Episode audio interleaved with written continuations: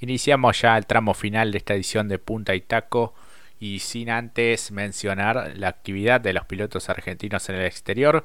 Comenzamos con las novedades de Sacha Fenestras, Mati. Exactamente, que a poco de concretarse la temporada de Fórmula E, tuvo su debut. La verdad, inesperado, tras después lo que había sido la situación de Giovinazzi de baja justamente porque, bueno, una tendinitis que ya venía molestando al piloto italiano, lo obligó básicamente, creo que ahí también fue una cuestión de, no quiero correr las últimas, puede ser, pero lo que sí, sea como sea, no, sí la celebramos porque se terminó subiendo Sacha Fenestras, eh, justamente eh, a lo que es en conjunto al Howard TC Racing y al Dragon Racing Fe, así que de buena manera realmente tenerlo justamente en el circuito de Seúl para también transformarse en el segundo piloto de esta manera argentino que compite y en lo que es una grilla de Fórmula E, el primero había sido justamente Pechito López, bueno, aquí nuevamente lo que hizo Sacha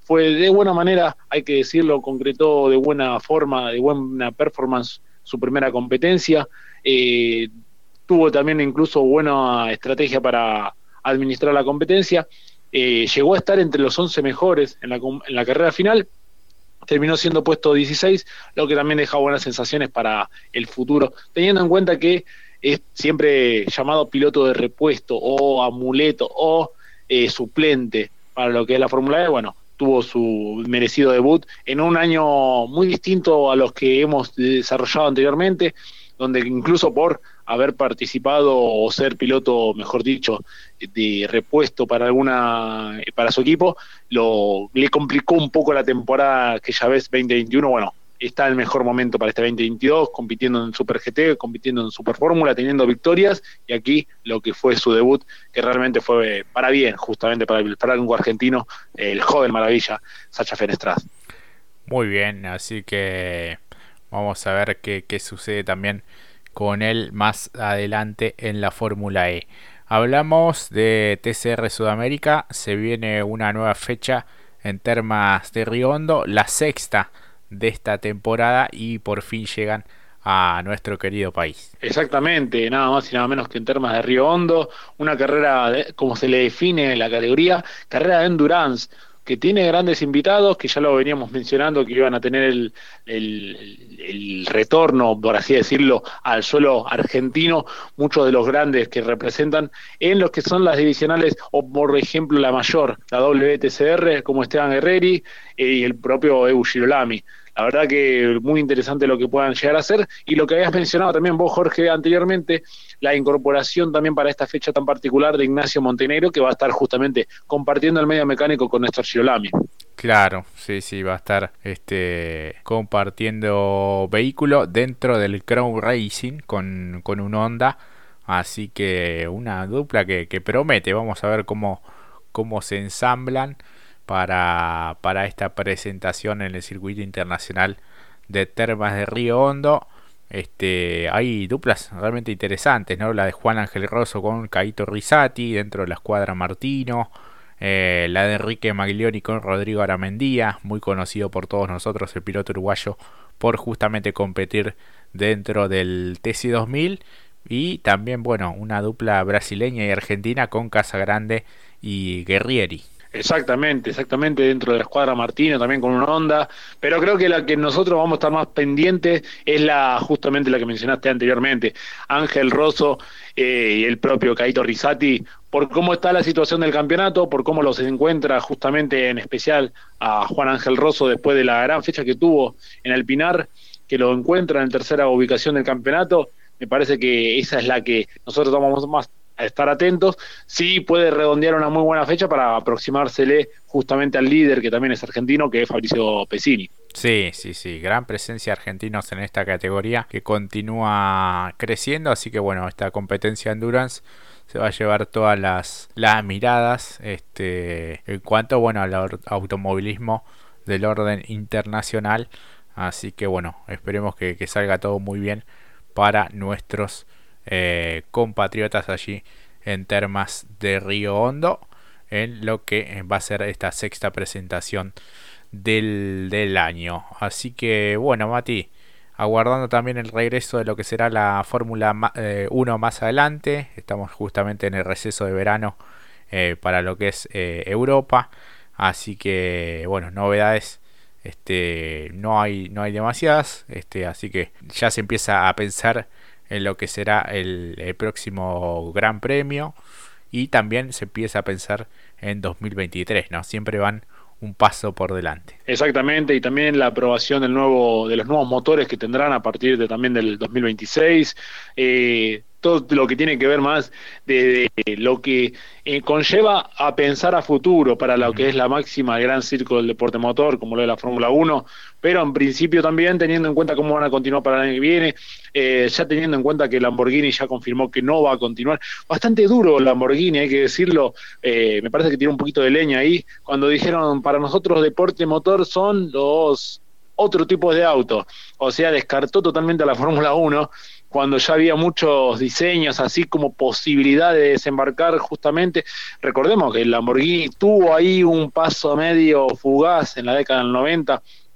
Algunos lo recordarán porque el equipo pasó no a llamarse Lamborghini, sino equipo Lambo y dejó quizás nadie lo recuerda porque fue tan, tan desprolijo su paso por la Fórmula 1 eh, brevemente.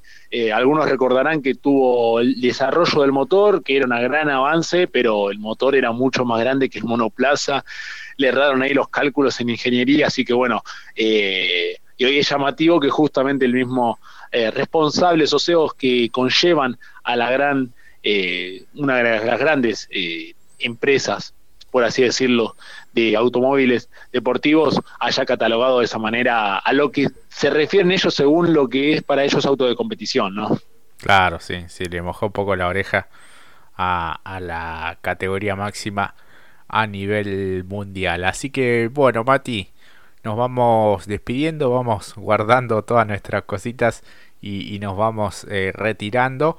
Eh, nos espera un gran fin de semana por delante con Top Race en Rosario, TN en San Nicolás y todo lo que hemos repasado a lo largo de estas dos horas. Hay algunas novedades también del orden nacional, no bueno, todo lo que ya conocen en cuanto al alejamiento de Cristian Iván Ramos del Castellano Power Team, este, razones más que nada presupuestarias, se desvinculó de ese equipo y, y bueno, vamos a ver cómo continúa pensando ya en Paraná en los próximos días en una etapa decisiva también del campeonato. Una lástima porque venía de obtener un buen resultado en San Juan Villicum, pero bueno, este, la situación económica la verdad que no viene ayudando para nada en todos los órdenes de, la vida y eh, el automovilismo no es la excepción. Exactamente, exactamente. Lo que tiene avanzado es el pase a otra marca, que sería Torino, y eso le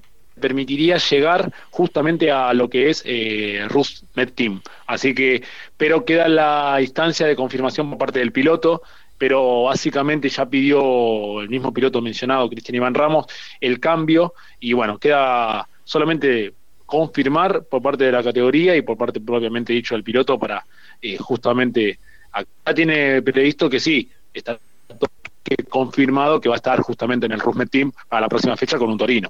Claro, debe ser esa unidad que manejara Alan Franco Rollero también hasta eh, inicio de, esta temporada. Así que bueno, queda confirmar y hacerlo oficial, pero bueno, al menos ya tiene la autorización por parte de la Comisión Asesora Fiscalizadora de la CTC.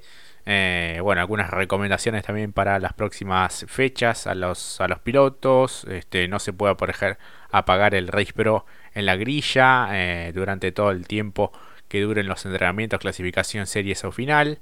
Eh, todo tiene que ver con justamente la fiscalización eh, para hacer también cumplir el reglamento deportivo. Así que bueno, Mati, nos vamos despidiendo. ojalá que, que, hayan disfrutado todos de esta edición y les mandamos un gran abrazo. Nos pueden seguir como siempre en Instagram en punta y taco 2022. Este, Mati, ha sido un placer. Sí, un verdadero placer, obviamente. La mejor manera de cortar la semana creo que es esta, hablando de lo que tanto nos gusta, recordando también días como, por ejemplo, que en la semana llegaba el, Chevrolet Chevy aquí a la Argentina, una marca emblemática para muchos porque, bueno, representa una eh, pasión para un gran parte del público del TC. Entre otras noticias, eh, que Máquina no va a continuar por este año en lo que es el TC, en el TC Mouras, sino que está pensando ya armar una Dodge 0 kilómetro.